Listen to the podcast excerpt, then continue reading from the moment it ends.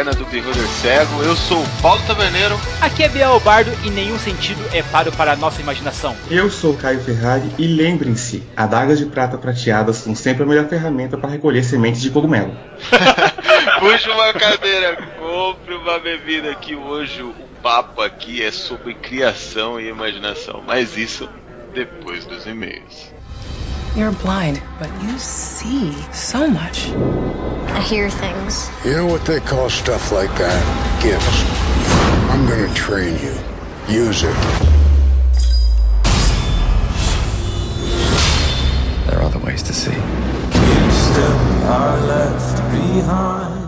E aí, Bardo, como é que foi conhecer um pouquinho mais desse universo que é o Dungeons and Dragons, cara? Cara, foi muito bom. Receber o Eduardo aqui na taverna é sempre excelente, né, taverneiro? Apesar de ele ser um guerreiro meio estranho que só toma vinho, não gosta de uma cerveja gelada, a gente respeita o velho Dudu Spur, né? Ah, com certeza. Ainda bem que de vez em quando eu vou buscar uns vinhos aqui perto, porque os goblins aqui servem muita cerveja, mas vinho tá em baixa. Difícil encontrar um paladino ultimamente, né? ah, com toda certeza, cara.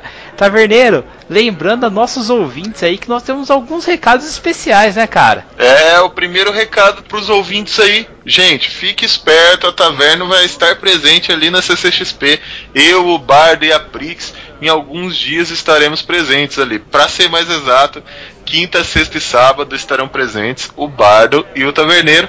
E quinta e sexta a Prix, não é isso não, Bardo? Exatamente, porque a Prix tem que voltar mais cedo porque alguém tem que tomar conta da taverna. É verdade, a maldição da Pri que controla os goblins só dura um tempinho aí, não dura para sempre, né não, Bardo? Ela tem que ficar controlando, daí ela gasta o turno dela aí na concentração, galera. Mas fiquem tranquilos que a taverna continua de vento em polpa e se você puder nos ajudar, compre a nossa camisa e entre para o padrinho da taverna do Beholder Cego, porque eu ouvi dizer que o grupo tá muito bom e a galera vai se encontrar também na CCXP. É verdade, Bardo. A galera tá reunindo ali, vai reunir ali na CCXP.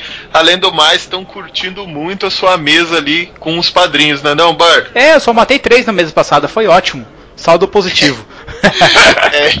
é, é, o Bardo não deixa passar nem padrinho da taverna. Você tá achando que, ah, tô contribuindo, vai ser fácil a sua vida, cara? Já teve até infarte rolando aí em mesas de convidados, pô. Aqui não perdoa não, quem perdoa é Deus, cara. um outro recado muito legal, cara, é que vai rolar o Store Championship ali na Nimengá dia 17 de dezembro e a taverna tá dando bastante brinde ali pro campeonato de X-Wing. Quem não se inscreveu, quem gosta ali desse jogo fantástico de navinha, procure o campeonato que vai ser em Maringá, dia 17 de dezembro. Vai ser ali no Colégio Marista, no Animengá. É isso aí, taverneiro. Lembrando mais uma vez para os nossos queridos ouvintes que passem e curtam a página do Esquadrão Podcast. Visitem os podcasts dos nossos amigos e curtam lá também, porque teve muita coisa interessante essa semana. Teve o Papo de Louco aí que os caras falaram justamente com o Eduardo lá também, um pouquinho sobre RPG. É, não perde os nossos contatos e fique de olho no nosso esquadrão. É isso aí, Taverneiro. Mas e aí? Alguma coruja essa semana? Cara, tem a primeira coruja aqui de Stefan Costa. Ele manda assim: Olá mais uma vez, grande taverneiro e mestre bardo. Sou eu de novo, Stefan, o geógrafo. Apesar de ter curtido muito o último programa, gostaria de fazer um off-topic aqui e apresentar ao seu julgamento um plot de cenário para jogos aos senhores, que tem por inspiração a série Crônicas de Shannara. Shannara, é isso, Bardo? Isso mesmo, Crônicas de Shannara, The Shannara Chronicles. É aquele do, do da Netflix? Isso, na verdade ele é da MTV, mas tá passando na Netflix. É muito boa, cara, eu gosto. Tá na Netflix, é da Netflix, cara. Conan o Bárbaro e nos filmes da franquia O Exterminador do Futuro. Com vocês, o mundo dos Reinos de Aço Agamor.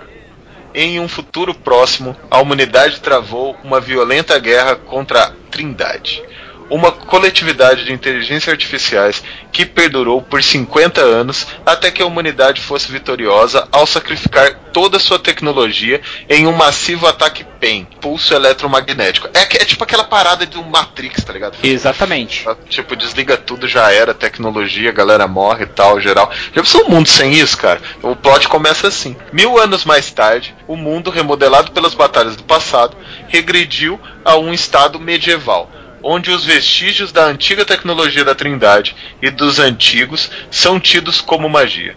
A humanidade se enclausura em cidades-estados, fortalezas comandadas por tiranos e feiticeiros cruéis e sacerdotes autoritários. Poucos são os povos bárbaros que vivem na vastidão repleta de ruínas e onde descendentes das bestas armadas e híbridas da Trindade vagueiam livres. E aí, curtiram?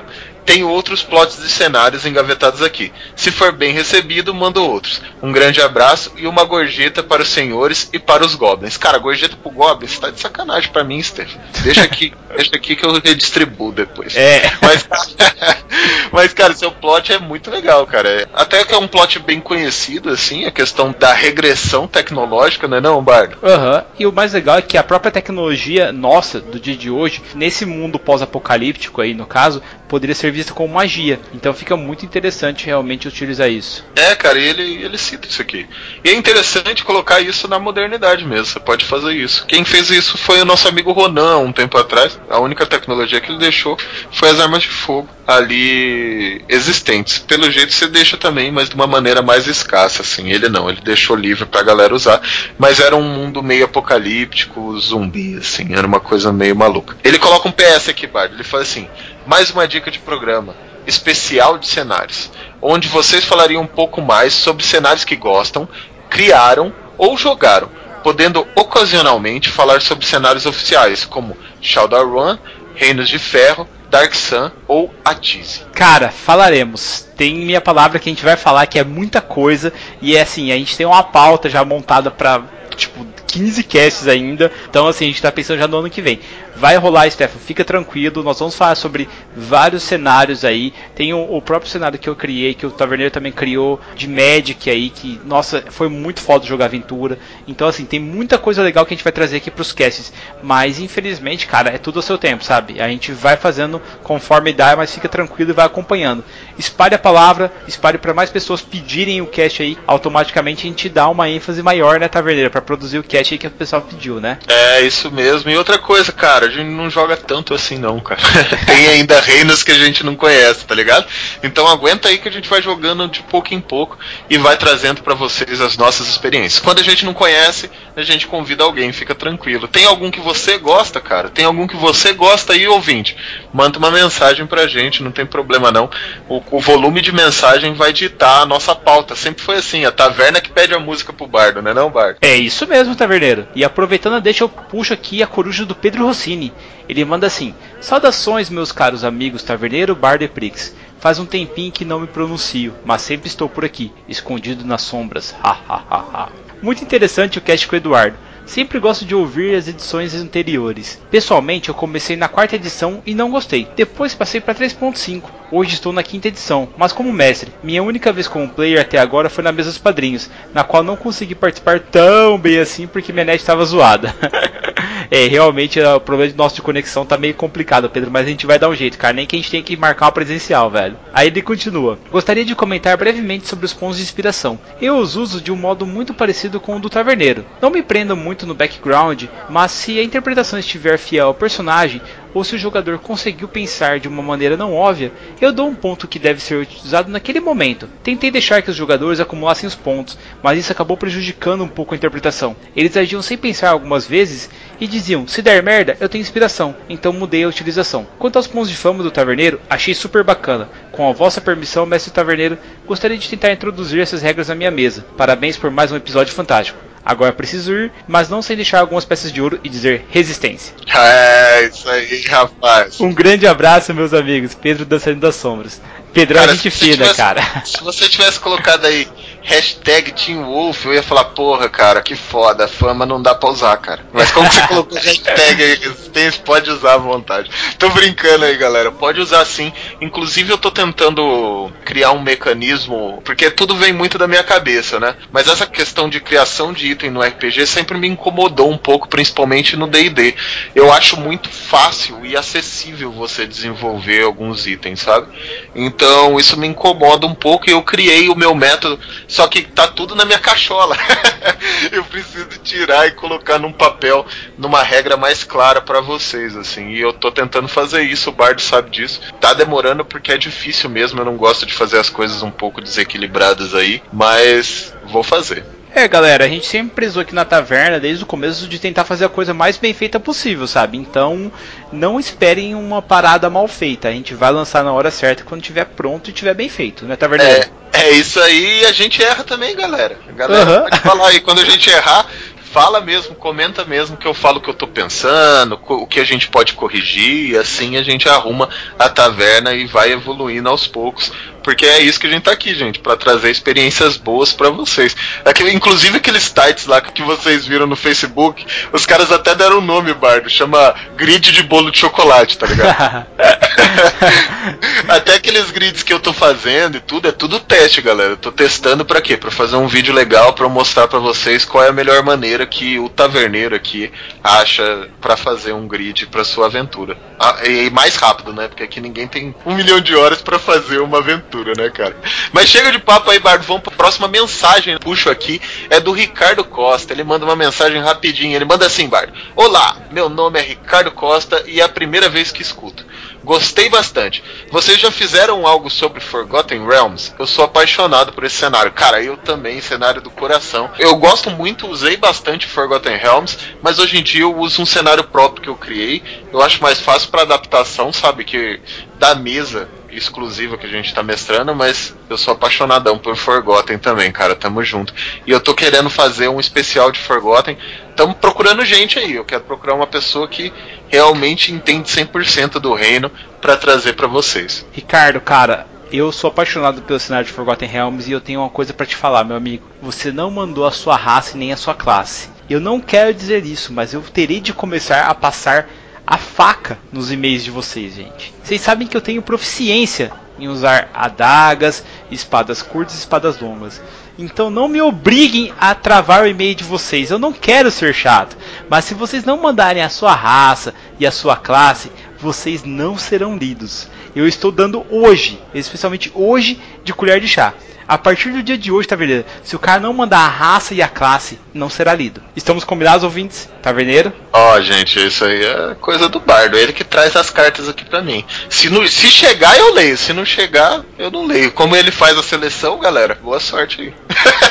Estão avisados. Eu nem tô pegando idade, não tô pegando cidade, não tô pegando nada. Só quero a raça e a classe. Mesmo que você já escreveu aí tudo, escreve aí raça e classe, tá bom? Como esse é um método de seleção, primeira coisa raça, segunda coisa classe, tá bom? Depois você coloca o seu nome e tudo mais. Exatamente. Então estamos avisados de acordo. Agora eu vou ler mais um. Ó, deixa, ó. ó. Olá pessoal, meu nome é Tarcísio Hernandes. Não mandou raça nem classe, mas eu tô deixando porque é hoje. Podcast com Spurs é sempre bom, não importa o tema. Eu gosto muito do D&D. Acho que através das edições eles conseguiram manter a magia e o encantamento do RPG. Recentemente fiz uma volta às origens e estou mestrando e jogando o D&D clássico, primeira edição o livro original, lançado em 1974, e é muito, muito bom. Cheguei nisso acompanhando essa onda da OSR, ou Old School Revival, que possui muito jogo muito legal, como Sword and Wizard, Osric, Labyrinth World, Mazes and Perils, Dark Dungeons e muitos outros. Seria muito bacana ter um podcast de vocês sobre essa onda da OSR. Fica aqui a sugestão. Outra sugestão que tenho pode soar bem bizarra, mas aí vai. Existe muito material lá fora voltado para solo RPG, que quando se joga RPG sozinho, sozinho mesmo, sem mestre ou jogador, quando não se trata de uma aventura solo, não. São RPGs que realmente trazem mecânica que permitem fazer sozinho tudo o que se faria em uma mesa, com todas as possibilidades, mas solo. Participo de três grupos de RPG. A princípio desconfiei bastante e confesso que fiquei encantado quando conheci esse conceito. Aí comecei a pesquisar e vi que existe todo um universo de conteúdo para isso. Os autores que abordam isso criaram mecânicas de jogo absurdamente criativas e inovadoras. Basta dar uma olhada em RPGs como Mythic Game Master Emulator, Idols World, CRGE, entre muitos outros Parece loucura e cúmulo da vida loser jogar RPG solo, mas vale ressaltar que o primeiro número da revista Strategic Review da própria TSR em 1935 trazia uma matéria do próprio Gaigas com um método de como jogar D&D sozinho, muito interessante. Cara, vamos dar uma olhada, Tarcísio, a gente está aberto aqui a todas as possibilidades e probabilidades. Vamos dar uma fuçada nisso, cara, e quem sabe não rola um cast sobre isso mesmo, Taverneiro? Cara, muito legal, muito bacana isso, mas lembrando que eu sou a favor do RPG com a galera aí, por causa do conceito social e tudo mais, mas isso porque eu sou dono de uma taverna, né, gente? Eu preciso que isso aqui enche, não vem sentar sozinho numa mesa, não. Traga os seus amigos, cara, mas chega de papo furado, bardo, e bora pro cast, porque esse tá sensacional. Bora pro cast! Let them pass in peace.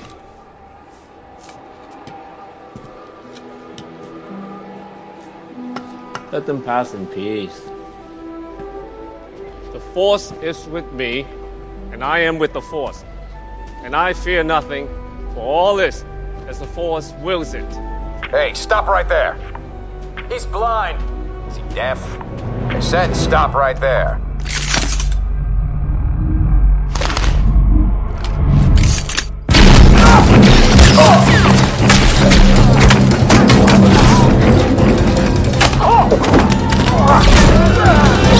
Is your foot alright? Há um tempo atrás eu recebi um e-mail que intrigou bastante a gente aqui da taverna. Nós recebemos uma coruja do Caio Ferrari. Ele jogava RPG, criava personagens fantásticos, sensacionais. Ele é cego e desde aquele dia eu fiquei com a pulga atrás da orelha. Como é que um cara que não enxerga consegue criar personagens tão fodas com tanta vida como o que ele mandava nas corujas dele? E desde então eu falei, cara, eu quero conhecer esse cara. Bom, eu tô realizando um sonho aqui, tô conhecendo o Caio e eu queria saber um pouco mais sobre você, Caio. Ah, primeiramente, é um enorme prazer estar aqui na taverna. Cerveja é ótima, o porco é ainda melhor. Parabéns pros, pros cozinheiros.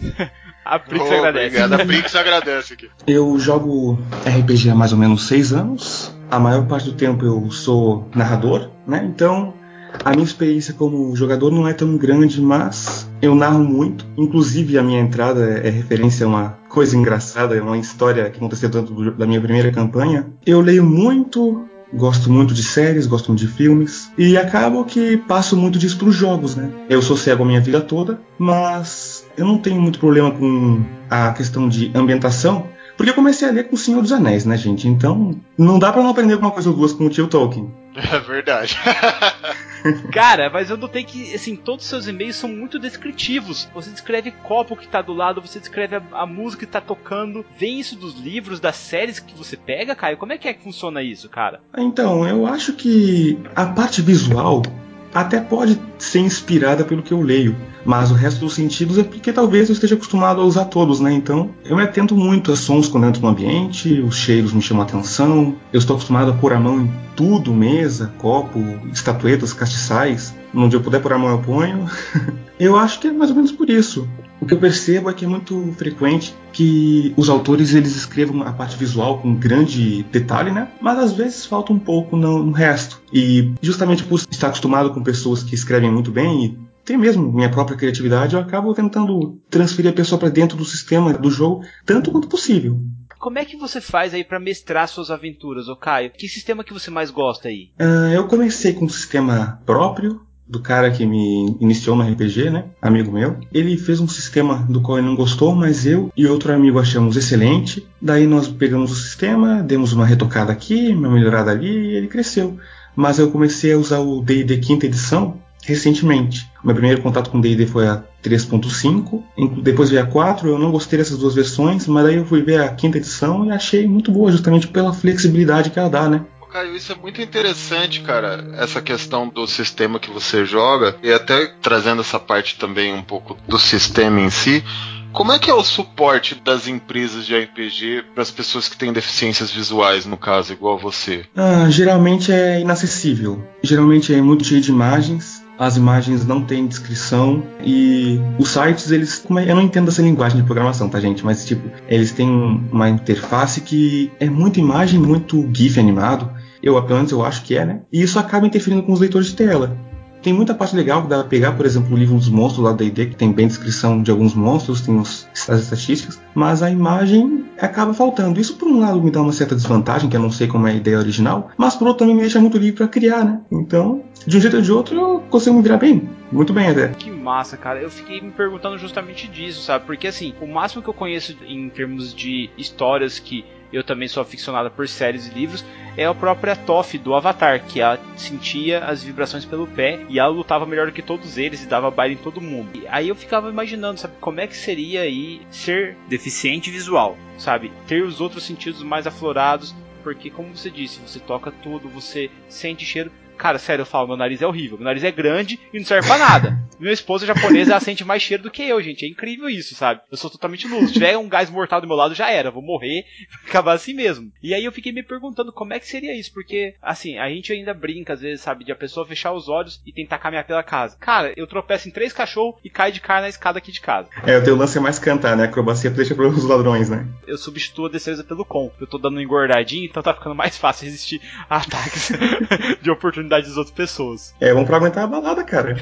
é, porque é uma coisa muito engraçada, assim, né? A gente às vezes até faz uma simulação do que seria uma deficiência visual, no caso, tipo, ah, tampa o olho e e ver se você consegue andar e tudo. Mas é impossível, né, Caio, a gente é, fazer essa correlação assim. Eu acho que a gente tem uma ideia de como possa ser, mais ou menos, mas é impossível, porque a questão de adaptação, até tava vendo um programa que falava sobre acessibilidade, sabe? De uma maneira geral. Eu não sei onde é que foi, se foi.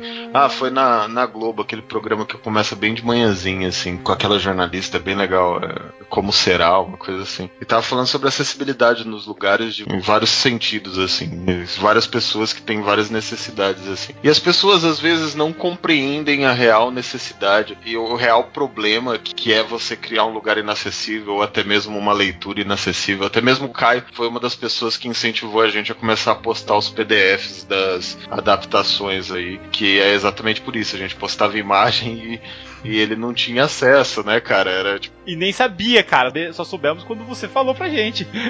ah, cara, exatamente. Eu, eu, queria até entrar um pouquinho nesse tema aí. Eu acho que eu tô fugindo um pouco do RPG. Mas essa questão de transformar as coisas em mais acessíveis tá muito distante de uma realidade, não tá não, cara? É, ainda mais porque a acessibilidade ela não deve ser vista apenas como acessibilidade para pessoas deficientes, mas acessibilidade para todos. A acessibilidade deveria ser universal. Para a pessoa de cadeira de rodas, para o cego com a sua bengala ou seu cachorro, para o idoso com as suas pernas mais fracas e maior necessidade de espaço e apoio. Ter uma, uma acessibilidade universal não é uma realidade aqui no Brasil, né? É, eu acho que é muito pouco aqui no Brasil, até porque as pessoas não ligam para o próprio ser humano que está do lado dele. Começa por aí. Então, isso até pode ser verdade em alguns casos, mas eu felizmente tenho percebido algumas mudanças. Que tem uma associação de cegos aqui onde eu moro, que ela já, já entrou na justiça por várias causas, né? E conseguiu pavimentar as ruas com certos pisos táteis, construir um corrimão guia entre terminais de ônibus, então, tipo, existe o esforço, mas ainda não é aquela coisa integral e sincronizada que seria o ideal. Mas é isso aí, caminhando é, em direção. Eu comecei esse assunto porque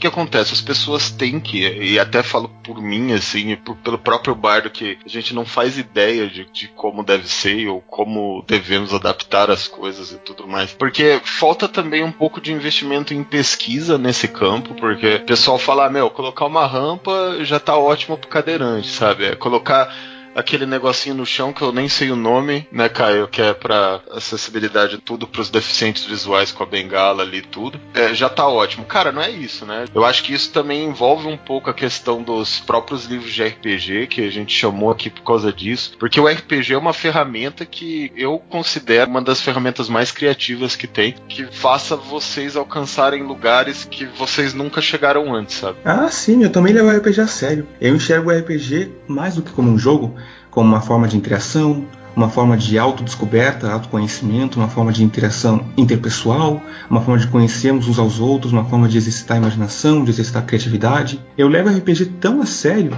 que até o meu modo de usar o sistema é totalmente projetado para a construção do personagem e para pessoa se encontrar ali dentro e conhecer mais a si mesmo através do personagem. Que massa, cara. Você já pensou em escrever sobre esses personagens que você cria? Sobre as suas histórias de D&D, de outros sistemas também? Ah, já, já sim, mas ainda eu faço mais na brincadeira mesmo. É, brincadeira que pode virar algo sério, sabe? O RPG ele é uma fonte inesgotável de imaginação. Você pode colocar um outro ponto de vista que a gente não tem acesso aí para colocar isso pra literatura, que eu, é uma coisa que eu acho muito legal. Então eu acho que é algo a se pensar, tá ligado? Agora, em relação ao que o Paulo tava falando aí, do piso tátil. Cara, uma vez eu fui tentar andar aquele negócio, é horrível, dói o pé, sabe? Então, se me permitem desfazer alguns mitos, não é que os cegos tenham sentidos mais aguçados ou uma imaginação mais fértil. Tipo, eu não sou um demolidor, não, gente. Puta, cara, você acabou com a minha ideia agora, velho. Eu tava imaginando você já saindo à noite para combater os bandidos, velho. Talvez daqui a alguns anos, quando eu tiver faixa preta, mas quem sabe, né? Pô, você faz luta também? eu faço, cara. Eu pratico Yaido, que é uma arte com espadas, Judô e Neikun. Pô, que massa. Isso é legal, cara. Você começou a falar, pô, mas é legal. Poxa, eu achei que realmente era mais aguçado alguns outros sentidos. Não sei, tipo, é, não é? é, eu também tive essa ideia. é, não é exatamente que seja mais aguçado, é mais que nós desenvolvemos um pouco mais, talvez. Por exemplo, o tato de uma pessoa cega, ele não é um pouco mais marcado por ser em si mais aguçado, é que a gente acaba dando atenção a ele e desenvolvendo isso. Pelo menos essa é a minha experiência. Eu já tive contato com pessoas cegas que parecem mesmo ter algum tipo de radar. É impressionante. Mas geralmente o que acontece é que a gente acaba desenvolvendo esses sentidos que frequentemente é esquecido. Eu ouço dizer que tem muita luz, muito, muito outdoor, muito neon. E eu imagino que isso na cabeça de uma pessoa que enxergue deve ser uma, uma tormenta, um bombardeio inacreditável. Isso acaba meio que tirando a atenção, né? Dos outros sentidos que nós temos são característicos de todo mundo. E a questão da imaginação, é, eu acho que é mais porque eu exercito. Porque só ver pessoas como o George Martin, que escreveu Canção de Gelo e Fogo, deu até a origem à série Game of Thrones. Aquele cara é demais, gente. Aquele cara é impressionante. Ele mudou a minha forma de escrever e narrar permanentemente. Tem uma imaginação e uma criatividade inacreditáveis e enxerga, né? Sim, com certeza. É que ele descreve muito bem os ambientes, né, cara? E em termos de batalha, qual que é seu autor favorito? Em termos de batalha, vejamos. Eu gosto do, do Tolkien, eu gosto do Bernard Cornwell. Puxa, a batalha mais legal que eu li do Cornwell foi Agincourt, sabe? Já... Muito bom, nossa, muito legal mesmo. Eu fiquei com pena que eu gostava dos franceses, mas eles assinam muito escrita. Cara, antes eu conhecer o amigo imaginário, eu não gostava dos franceses, mas agora eu adoro os franceses. Ele é brasileiro, tá na França, e eu gosto dos franceses. Todo mundo fala mal dos franceses aqui, menos o amigo imaginário. ah, gente, os franceses são legais, cara. Aquela língua lindíssima, aquela cultura de música e beleza. Armaduras pesadas! Ah, é, cara. Eles tinham full plate, mano, eles tinham dinheiro pra ter full plate. Pô, e tinha um cara, um francês da, da história de Agincourt, que tava aí com uma massa de. Acho que era uma massa estrela que o DD coloca naquela massa de pontas. Ele tava por aí dando porrada toda direito, cara. Nada de frufru, não. Histórias de RPG. Me diga como que é o Caio narrador. Vejamos, cara, eu começo a narrar. Primeiramente, o meu foco é o personagem, né? Eu vou ter que escrever mais ou menos como eu crio os personagens para vocês terem uma ideia do que eu procuro quando eu narro. Uhum. Eu primeiro sugiro que meus jogadores montem os personagens, antes de mais nada, com história, motivação, personalidade. Depois deles montados, a gente encontra uma raça e uma classe onde eles se encaixem. Eu mandei um e-mail para vocês recentemente, eu devo ter comentado sobre uma personagem que ela tem um demônio no corpo dela, né? Uhum. Essa personagem nós montamos e depois eu coloquei ela como bárbaro, não porque ela seja uma pessoa de tribos ou que entra em fúria ou que sai por aí batendo, mas tipo, só para ilustrar a relação que a influência demoníaca tem nela. Outra coisa, tem uma personagem que eu montei, uma NPC que ainda não apareceu na campanha que eu estou narrando agora, que ela tem a classe assassina, mas não é porque ela seja uma assassina, é tipo mais o estilo de luta dela, como ela interage dentro das florestas. Então, na minha opinião, a classe está ali mais para definir o tipo de habilidade que tu vai ter do que para definir o tipo de personagem. Quando eu começo a narrar, eu procuro desenvolver bem o personagem, ambientá-lo bem, descrever bem o ambiente, descrever as pessoas, fazer muita interação e dar todo o espaço possível para eles encontrarem o personagem. Já teve casos de eu narrar cinco sessões seguidas apenas com interação. E o pessoal gostou, porque tipo, eu faço NPCs, eu interajo, faço vozes, faço sotaques, faço maneirismos. Quanto à questão da magia, que eu imagino que você esteja curioso, né? Uhum.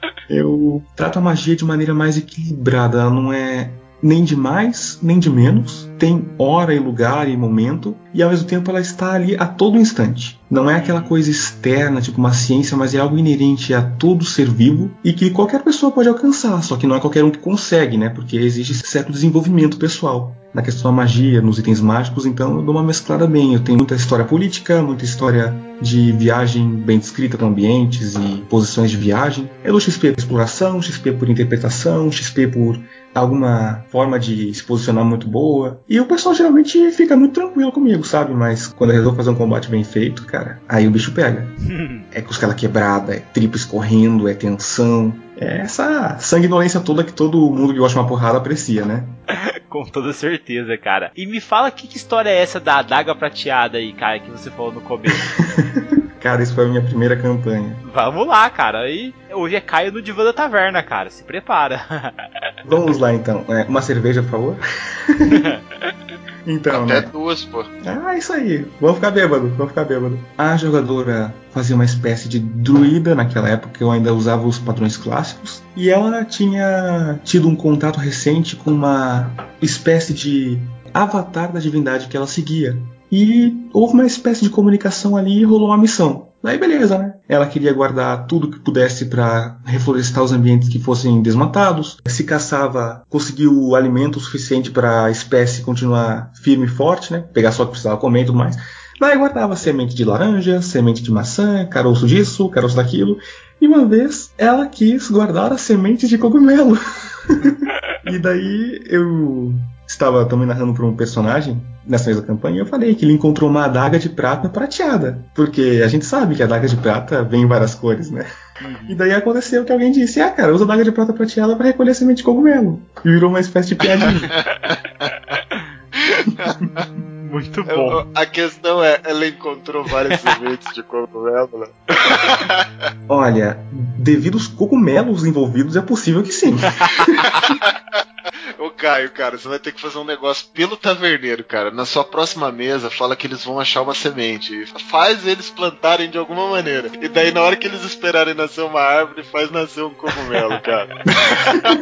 que judiação, cara. Não faz isso, não. Anotado, eu vou contar para vocês como foi a experiência. Fala assim, eles têm que correr atrás de uma árvore que dá um fruto sagrado e tal, não sei o que. Daí, infelizmente, eles acham só a semente da árvore, que um druida cede pra eles e tudo. E daí eles plantam a semente e nasce um cogumelo, tá ligado? Seria interessante a mitologia que se desenvolveu em volta desse cogumelo, né? É muito massa. É, inclusive, cara, putz, tive outra ideia agora, Caio. Você pode colocar Goblin, druida, maluco, que a busca dele é uma semente de cogumelo, tá ligado? Ah, claro, o cogumelo que vai alcançar a grande evolução espiritual dele, né? Exatamente, cara. Vai dar só uma brisa violenta. Ô, Caio, e como é que funciona, cara, a treta aí dos dados? Os seus players, eles mentem para você? Como é que é que funciona? Então, a gente se reúne geralmente por Skype. Eu ainda não tive a satisfação de narrar numa mesa presencial, infelizmente. E eu uso um programinha aqui que eu montei para rolar dados. E eu narro os dados sem anunciar. Eu apenas rolo os dados aqui silenciosamente e vou descrevendo os resultados. Quando eu peço para rolarem os dados, eu confio no pessoal, né? Porque grupo é grupo e, tipo, quando eu peço para eles rolarem, geralmente eu confio neles. E todo mundo é cego, né? Então a gente se entende de um modo ou de outro. Que massa. Você falou ali, quando ela jogava de druida, como você imaginava a classe. Mudou essa forma que você imagina as classes agora? Então, é como eu disse, né? As classes para mim não são nada além de uma forma de delimitar o tipo de habilidade que vai ter.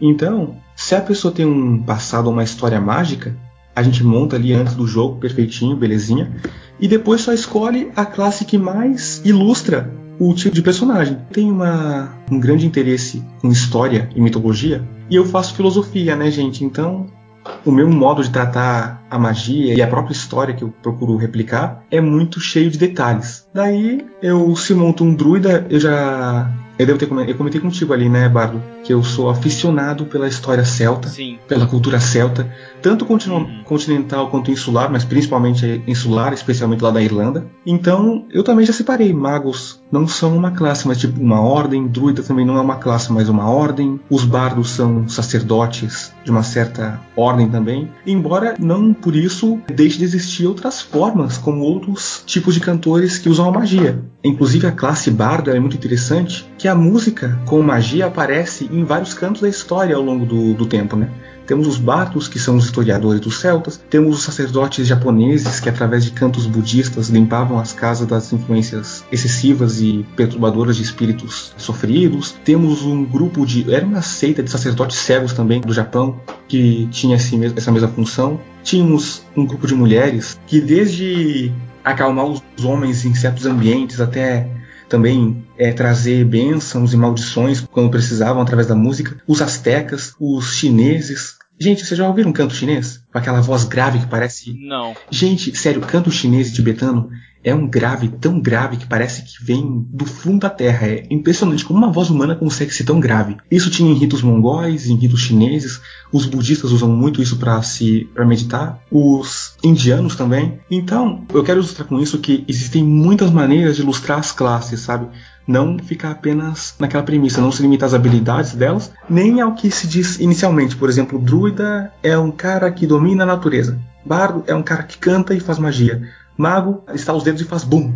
Tipo, tem várias maneiras de ilustrar cada classe. E eu procuro trazer isso para minha mesa tanto com influências históricas, da minha própria criatividade, em ideias de outras campanhas que eu acompanho. Hoje, em muitas mesas aqui pelo país, ocorre que o player não sai da mesmice. E ouvir o seu relato é muito legal porque justamente foge de todo esse estereótipo que nós temos aí. Porque geralmente o Warrior é realmente aquele cara que ou para aguentar porrada ou para dar dois danos com as armas duplas ou com um machado gigante, sabe? A pessoa não sai disso. E o que está me falando é totalmente o contrário, cara. Você não sabe como isso me deixa feliz. Essa parada aí que você falou do canto chinês aí, dos monges tibetanos também cantando. Eu, eu particularmente eu acho que o Japão só não foi invadido quando teve a Kamikaze, que é o vento sagrado, que acabou com as hordas mongóis, porque os bardos chamaram os espíritos lá para intervir, cara. Certeza que foram bardo fazer aquilo. Isso é bardo fazendo bardice. não seria nada impossível. Olha só a magia da lista deles: invocar elemental, ressuscitar os mortos. Bardo é sinistro, cara.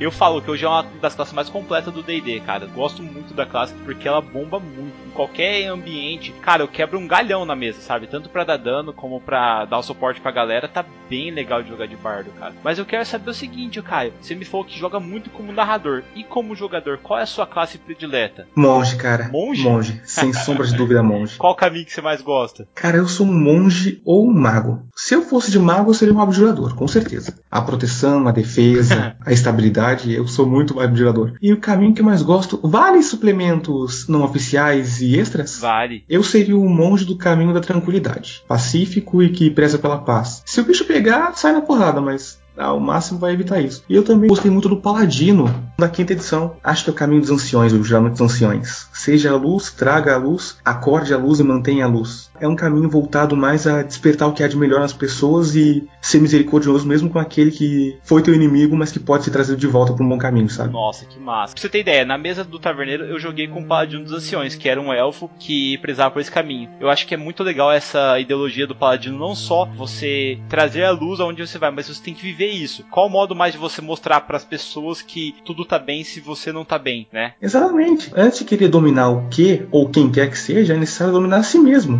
Antes de querer acordar a luz em alguém, é necessário ter a luz brilhando em si. Eu não sei de onde eles tiraram essa ideia, mas ficou tão incrível que eu não gostava do Paladino. A imagem que eu tinha do Paladino era aquele cara austero, rígido, inflexível, que só rosna pros caras maus e sai por aí cortando cabeça. Depois que eu vi as versões do Paladino da quinta edição, eu percebi como eles podem ser interessantes. Vocês já conhecem a Lendas do Amanhã? Legends é uma of série. Tomorrow, pô, da DC. Ah, da DC? É da DC, né? Do, da... Ah, sim, É? não, essa eu conheço, perdão. Vocês lembram do Ray Palmer, o Átomo? Sei, aham. Cara, aquele lá é o Paladino. Perfeito. E ele é engraçado, é um doce de pessoa e é poderoso pra caramba. Realmente. Concordo com você nesse sentido. E deixa eu te fazer uma perguntinha, cara. Você vê aí, acho que na sua mesa deve ter algum, e eu já vi já personagens, pessoas querendo fazer monges cegos na minha mesa, ou outros personagens também cegos. Na sua opinião, esse personagem sobreviveria numa boa no mundo medieval ou não? No nível 1 ele ia penar, cara. Mas depois de alguns níveis, facilmente. Teria vantagem de percepção e audição, teria vantagem de equilíbrio, teria vantagem de atletismo. Só não, não poderia usar visão, mas, cara, tem percepção às cegas, tem sentido sísmico. Com a condução certa, daria pra fazer uma Top Beifong da vida. Cara, é verdade, é porque a visão, cara, eu acho que ela é muito superestimada, tá ligado? Sério, na real. Parece ser hipocrisia falar isso porque eu não tenho problema visual, sabe? Mas, cara, tem tanto sentido que é muito mais foda que a visão, tá ligado? Sei lá, não sei, minha opinião pessoal de taverneiro aí. Cara, vou, vou dar um exemplo fácil assim. A visão, ao mesmo tempo, ela te ajuda, ela te distrai muito em alguns casos, sabe? Uhum. Eu conheço outras pessoas com uma deficiência visual ou completa ou bem avançada, assim, sabe? Que enxerga bem pouquinho. E os caras têm uma noção de espaço gigantesca, sabe? Pela necessidade que ele tem. Não acredito que você também deve ter isso, não tem não, cara? É, eu tenho uma- percepção de espaço legal.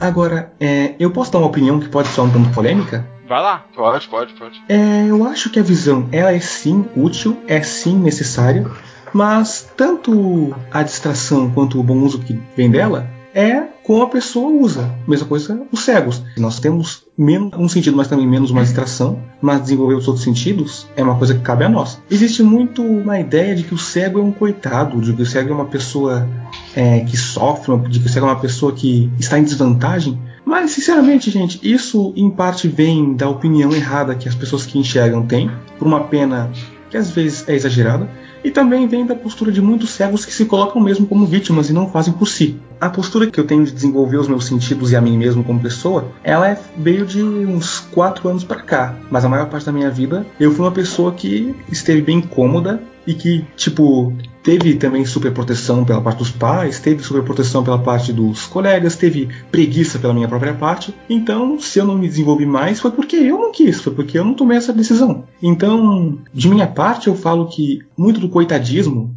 e da vitimização vem do próprio cego. Tanto que a minha irmã brinca comigo, me chamando de cego, fala que eu sou muito cego, e eu acho engraçado. Eu não me importo com piadas de cego, eu acho dá pra fazer graça com isso e simplesmente porque é apenas um detalhe. Eu não sou a minha cegueira, eu sou o Caio, que entre outras coisas é cego. Cara, vou falar pra você que eu tinha esse sentimento sempre que eu via uma pessoa cega. Depois que eu assisti Rogue One e depois que eu assisti Marco Polo, que tem aquele monge do inferno, aquele sem olhos, acabou totalmente minha piedade para cegos. Cegos são tudo porra louca que mete pau em todo mundo, cara. Você subestima o cara, o cara vai lá e te quebra no chão e te dá uma porrada na boca ainda. Essa é a minha visão agora. Então, né, outra coisa que é comum é que existe, existem dois extremos sobre como ver o cego, né? Ou ele é o herói, ou ele é o coitado. E, gente, isso é uma forma não muito saudável de ver a pessoa, né? Sim. Assim como pessoas que enxergam, também tem aqueles cegos que são mais pacíficos, que são mais passivos, que são mais mentais. Tem aqueles cegos que são mais ativos, mais físicos. Pô, tem uma colega minha que ela joga goalball, ela trabalha 12 horas por dia, depois vai pra balada, fica bêbada, volta, no dia seguinte volta a fazer tudo. Goalball é, é um jogo de bola que é desenvolvido com uma bola com guiso para pessoas cegas jogarem. Eu não posso falar muito que eu nunca joguei, né? E é incrível, assim como tem cegos que são apáticos, mas é mais sobre a pessoa e sua forma de interagir consigo mesmo e o mundo do que pela cegueira. A cegueira pode ser é um obstáculo? É, mas como tu vai encarar esse obstáculo? Se como uma forma de te prender ou uma chance de se superar, é de cada pessoa. E isso, Caio, eu vou até expandir um pouco. Isso não vai só para qualquer pessoa que tem um tipo de deficiência visual ou motora ou tudo. Vai para qualquer pessoa, tá ligado? tipo, a gente vê várias pessoas introspectivas, vê várias pessoas com dificuldades sociais várias pessoas que. É a mesma coisa, é a mesma situação, sabe? É, é, da pessoa, sabe? A pessoa não progride. Quantas pessoas a gente conhece diariamente aí que não tem nenhuma deficiência física ou sensorial e se faz coitadinho do mesmo jeito, sabe? E cara, é a mesma coisa, sabe? Tô falando que é fácil, né? Ter uma necessidade especial ou não ter algo adaptado para você, não é isso que eu tô falando. Eu tô falando a questão de postura, assim. Sua postura tem que sempre você ver que você é além das suas necessidades. Não tô falando só especiais, ou necessidades em gerais, assim. Você tem que ser além daquilo, sabe? Você sempre Com tem que estar certeza. lutando pra melhor, sabe? Essa é a verdade. Tem um gênio da atualidade, eu não lembro se o nome dele é Steve Hawkins, eu acho que é Steve Hawkins, que ele tem vários problemas motores, ele não fala, ele não anda, ele não consegue mexer os braços, ele só tem um movimento limitado da cabeça. E ele escreve artigos, ou escrevia, não sei se ele tá vivo ainda. Escreve, escreve sim. O cara escreve artigos longuíssimos usando o nariz para digitar letra por letra. Cara, isso é impressionante. E outra coisa, né? É muito comum também achar que para interagir com pessoas cegas é necessário ter uma grande instrução. Olhem só, eu tive um professor de matemática que ele estava me explicando sobre os triângulos equilátero, isósceles e escaleno. Cara, eu nunca esqueço dessa aula. Só que ele não tinha material adaptado, então ele pediu uma régua emprestada. Sabe a ponta da mesa? Ele chegou, posicionou a régua no vértice da mesa, Sim. deixando um espacinho triangular, e para ilustrar a diferença de cada triângulo, ele ajustava a posição da régua, de maneira que a parte que ficava para fora da régua, do vértice da mesa, formava o triângulo que ele iria mostrar para mim. E ele não tinha instrução nenhuma, não tinha nada além de boa vontade e criatividade. Cara, assim, a acessibilidade ajuda muito, mas eu acho que conta mais a vontade da pessoa de fazer a coisa certa do que qualquer coisa, sabe? É, tem um, um ditado que diz assim: fala que não é que a vida fica mais fácil, é a gente fica mais forte com o passar do tempo, sabe? Gostei. E se a pessoa É quer fazer o negócio dar certo, sabe? A pessoa faz, cara. Esse professor aí, é, a boa vontade dele suplantou a dificuldade que ele tinha nas mãos. Cara, é um, é um ótimo ditado e o, e o homem, ele foi o melhor professor de matemática que eu tive. E exatamente, ele só. Meus parabéns, cara, porque eu não sei mexer com triângulos até hoje, tá? Só pra deixar claro. não, sério, eu sou péssimo em matemática. Mas isso vai a outra questão, ô Caio. Por você ser deficiente visual, você já sofreu preconceito por parte de RPGistas, cara, ou não? Não, até agora eu só joguei com pessoas cegas. Não que isso seja um problema ou uma coisa boa, é apenas a minha experiência, né? E eu não sei, com as pessoas que eu comentei que enxergam, foi sempre tão normal. Eu, eu tenho a tendência a atrair as pessoas mais legais pra minha direção, né? Eu tenho essa sorte. não é sorte, cara, isso é talento. Você comprou quando você fez o personagem, velho. Não vem com essa sorte, não. tá bom, descubra o meu segredo. Eu tenho um bônus especial de carisma. E me fala o seguinte, ô Caio, aí como que os podcasts em geral, como é que nós podemos deixar as coisas mais fáceis pra vocês? Olha, eu tenho muita vontade, muita mesmo, de saber como são as miniaturas do D&D, porque eu não sei, né? Talvez eu esteja errado, mas na minha cabeça são pequenos bonequinhos de metal ou de madeira ou de laca ou de plástico, tipo, tipo imóveis, mas com a forma meio contornada assim, né? Uma espécie de esboço. E eu tenho muita vontade de conhecer as ilustrações de D&D, de bruxas da noite, de anjos, de dragões vermelhos, de Iltides. E sabe, vocês que são RPGistas e têm essa boa vontade, inclusive é, essa de vocês colocarem as adaptações em PDF. Foi demais, muito obrigado. Você conseguiu ver a Eleven, cara, em PDF? Eu ainda não consegui porque eu não sei, talvez o arquivo tenha, esteja em forma de imagem. Mas se abrir ele. Eu, eu acho que a gente vai fazer mais uma adaptação, a gente vai fazer descritiva, sabe? É diferente. Eu acho que a gente vai dar um passo além, sabe? A gente vai. É descritiva. É totalmente diferente. Vai ser um arquivo em texto mesmo. Eu acho Olha, que seria ideal. Seria ótimo, seria realmente ótimo, embora a imagem também dê todo aquele toque especial para quem enxerga, né? Não, não, devemos deixar a imagem. Não, não, não. Vai ser dois arquivos. Oh, beleza. Mas, Acho que assim gente, atenderia, né não? Ah, com certeza. Agora, por exemplo, o Bardo, eu lembro até hoje da descrição da camisa que tu fez do anão no barril, cara. Que massa, cara. Inclusive, eu só não tenho a minha ainda por falta de, por falta de fundos. É, tranquilo. Mas a descrição ficou ótima. Se vocês descreverem as imagens de armas, imagens de monstros, imagens de arquitetura, imagens de coisas do tipo, cara, isso seria uma grande contribuição, até mesmo, não sei, até mesmo para outras pessoas que venham acessar o site que também sejam atingidas por outra maneira, outra forma de linguagem, né? Cara, eu nunca me passou pela cabeça disso, sabe? Só que é uma coisa tão fácil pra gente fazer no cast que a gente não faz, sabe? Por bobeira, porque como eu disse, nós somos muito visuais, cara, sabe? Não, é, é o que eu falei, cara. Falta informação do que precisa. Sabe? É, sabe o que eu tô entendendo? É, é, esse campo de pesquisa e desenvolvimento, sabe? Porque a gente tá muito focado ainda no padrão, que é o que o Caio falou, de acessibilidade às coisas, sabe? O que o cara. Até hoje o cara lá tava falando da questão. Ele, ele era de cadeira de roda, né? E a galera falando, pô, tem que ter a rampa e tal. Ele falou, cara, não precisa ter a rampa. Você tem que perguntar para as pessoas realmente as necessidades delas para você entender, sabe? O que realmente você tem que fazer. E o Caio tá falando pra gente hoje, cara. É um passo que com certeza a taverna vai dar aí. E, e, gente, é, é, compreensível o fato de vocês não terem pensado nisso, porque não é uma coisa parte da realidade, né? E eu acho que as pessoas, eu não vou dizer cegos, eu vou dizer as pessoas diferentes do que se entende como padrão, estão começando a se mostrar mais é por agora, e agora que está tendo esse contato, né? Mas só a boa vontade já é muito. E no final das coisas, tudo se resume a uma coisa que os bardos dominam e os taverneiros ainda mais, que é a comunicação. E é muito simples, cara, sabe? Isso que eu fico assim chateado porque a gente não se ligou nisso antes. Mas é justamente isso que o taverneiro tava falando, é questão de perguntar mesmo. eu falo que sou uma lástima, gente. Nossa, ainda formado em marketing e propaganda, esqueci da regra principal. Pergunte ao cliente o que ele precisa, o que ele quer. Caraca, Bardo, você falou que você já não é bom na questão física. Não, não, não, na destreza, na destreza, Taverneiro. Eu sou bom na constituição, cara. Jantei duas Você vezes falou hoje. que já você, não, você não é bom no carisma. Cara, acaba, Cara, eu coloquei tudo que eu tinha em carisma. sei lá, 5, 8 na sua ficha, cara.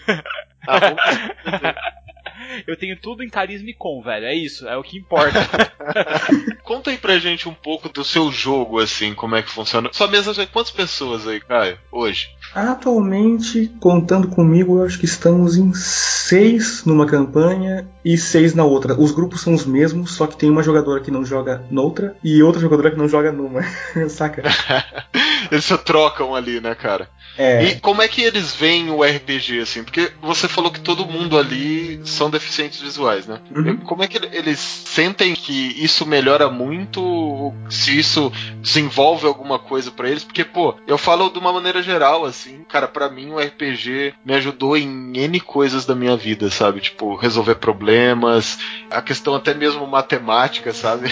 isso ajuda, cálculo de porcentagem, probabilidade e tudo mais. E ajudou em vários pontos da minha vida. Além desses pontos que eu tenho certeza que ajudou na vida de vocês, existe algum ponto na perspectiva sensorial que tenha ajudado vocês de alguma maneira? A sensorial, eu acho até que nem tanto, mas eu tenho certeza que mais de um NPC meu e mais de um personagem feito por jogadores mudou a pessoa por trás do, do personagem de algum modo. Tem uma amiga minha que ela atualmente, numa das campanhas, ela interpreta um draconato feiticeiro da linhagem dos dragões. Olha só que bombado. E sim, ela interpreta um personagem masculino por escolha própria. Em outra campanha, ela interpreta uma barda e tipo é perceptível que enquanto ela joga dá pra ver ela interagindo consigo mesma ali. Ela está vivendo Ah. uma face de si mesma. Outra amiga minha que joga só numa delas é uma personagem de 13 anos que é uma feiticeira elemental da água e ela está vivendo muito de si mesma, muito do seu lado criança Inclusive, que se o lado criança não está saudável, o resto da pessoa sofre, né? E ela está vendo muito o lado criança dela através da personagem. Tem cada tirada engraçada.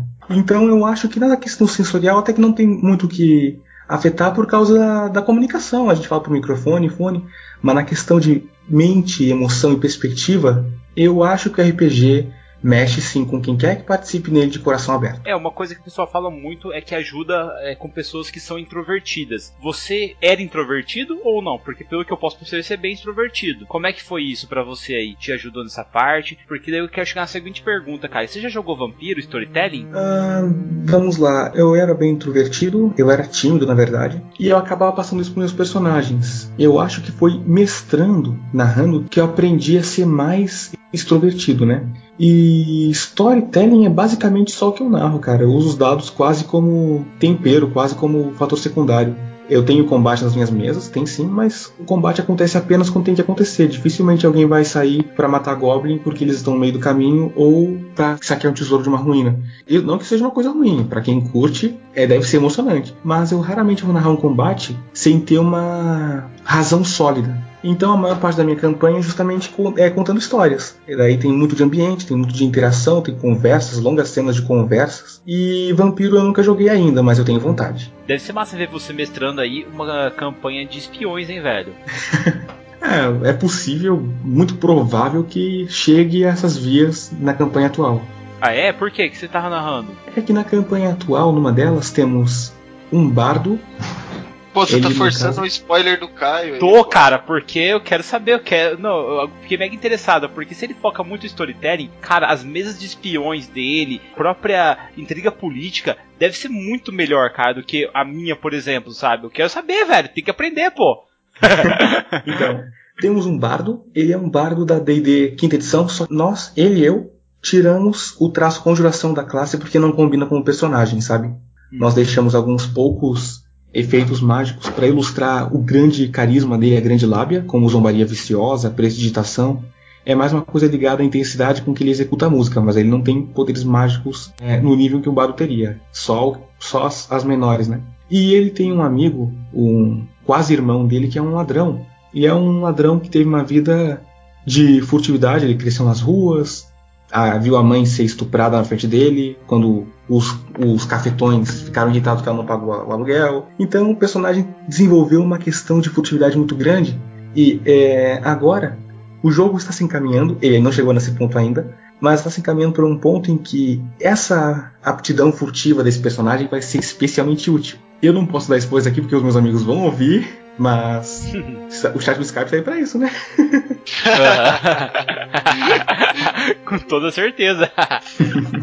e Caio, como é que funciona a questão sua? Porque a gente tem um, um campo muito grande de livros fantásticos, assim, e filmes que, que são dessas temáticas, sabe? No caso dos livros ali, a acessibilidade deles ainda é muito falha ou os programas de leitura ainda já estão ok já? Dá pra. Ah, dá não. Pra... A questão da leitura está ficando muito acessível. Tem vários. É, vários. Sabe o EPUB, né? O e-book. Uhum. Tem muitos programas excelentes para celular saindo para a gente ler e-book com VoiceOver ou TalkBack. TalkBack é o do Android. Temos também é, arquivos doc, docx, pdf, txt. txt é o mais, mais básico, né? Mas também são arquivos de texto comuns que os leitores de tela leem com bastante facilidade. Então, felizmente, a leitura é uma coisa fácil de se ter. Isso é bom, cara. Ah, isso é maravilhoso. E para você ler, então, seria melhor o PDF mesmo, né? Ou o texto mesmo, fica melhor para você. É o texto, pode ser. O, o que os leitores de tela não conseguem processar são as imagens, mas pelo texto pode ser RTF, PDF, até EPUB. Excelente, porque o que eu tava pensando, lá no site, isso já é pesquisa de mercado. A gente quer fazer uma descrição nas imagens para a pessoa saber o que, que ela tá vendo também. Aí entra aquela pergunta, Caio, o que, que é melhor para descrição?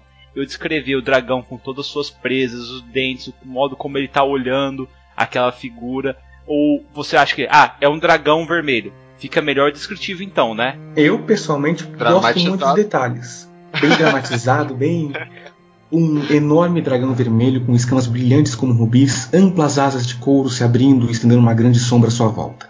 Sua cabeça triangular exibe uma bocarra aberta com dentes salientes se, curvando para fora da boca, e os seus grandes chifres se curvam para trás de maneira ominosa. Uma longa crista se estende do topo da cabeça à ponta bicuda da cauda, e sua postura erguida e impertigada sugere uma possível agressão. Mas tem gente que prefere é um dragão em pé, com a cauda apoiada no chão, as asas abertas e a boca aberta é, com fogo brilhando nos dentes. Então eu acho que isso é mais uma questão de enquete, sabe? Seria melhor tu investigar ah, o público-alvo em geral para poder chegar num equilíbrio. Sempre melhor dramatizado. ah, cara, dramatizado é sempre melhor, concordo. Concordo com você, dramatizado é sempre melhor, cara. É tão melhor dramatizado que, tipo, se você ler somente um negócio, a imagem vai ficar muito mais foda do que ela é de verdade, tá ligado?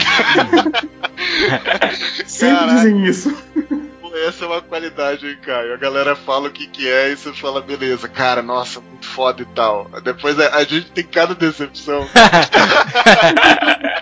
é melhor. E, cara, se fosse na vida real, assim, vamos colocar na vida real, Caio. Que classe e raça você acha que você seria ali? Cara, eu acho que eu poderia ser facilmente um anão monge, ou mesmo um humano monge, né? Eu posso ser um mago ou até um paladino. Esse sou eu. Agora, as minhas raças eu me encaixo bem no humano. Eu acho que me encaixo no anão. A, o anão que eu narro, geralmente, ele tem uma postura mais é, reflexiva e muito mais, mais estável. Sabe assim, assim né? Uhum. E eu também acho que poderia ser um bom elfo, cara. Tipo, só fazer orelhas bicudas e raspar o rosto e é nóis. e, e, o, e o monge mesmo? Pela parte espiritual ou não? Pela parte de meditação? Então, são coisas ligadas, né? São, a, o desenvolvimento do corpo está ligado ao espírito e a meditação é um caminho para esse equilíbrio. Então, a classe monge é uma classe que eu adoro, justamente por juntar todos esses fatores. Eu adoro uma boa pancadaria, adoro a parte da filosofia e a parte da meditação também, né? Então, cara, monge é a minha classe por excelência. É, isso aí. Cara, o Caio, eu queria agradecer muito a sua presença aqui na taverna, cara. Obrigado por vir aqui. Pode ter certeza que a gente vai chamar você em algumas outras ocasiões também.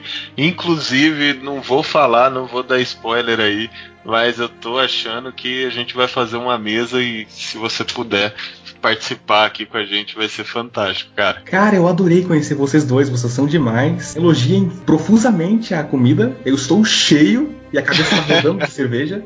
Inclusive, vocês podiam ter me avisado que essa cerveja é forte, mas é boa.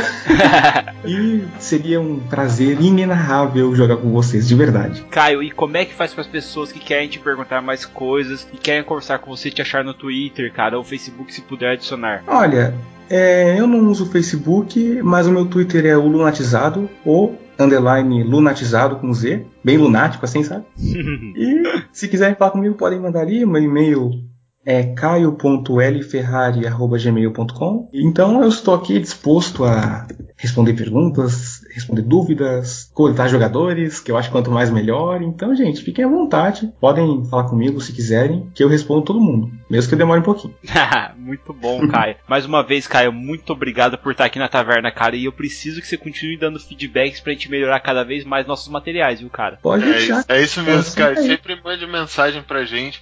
Sempre mande seus e-mails aqui, já é um prazer a gente ler os seus e-mails. E, cara, convida a galera mesmo pra vir aqui na nossa taverna, espalhe a nossa palavra aí, que é sempre muito legal ter novos visitantes aqui. E vou te falar aí, cara, a, a taverna é extremamente adaptada pra ser acessível. Só toma cuidado e não baixe nenhum goblin que eles são sensíveis.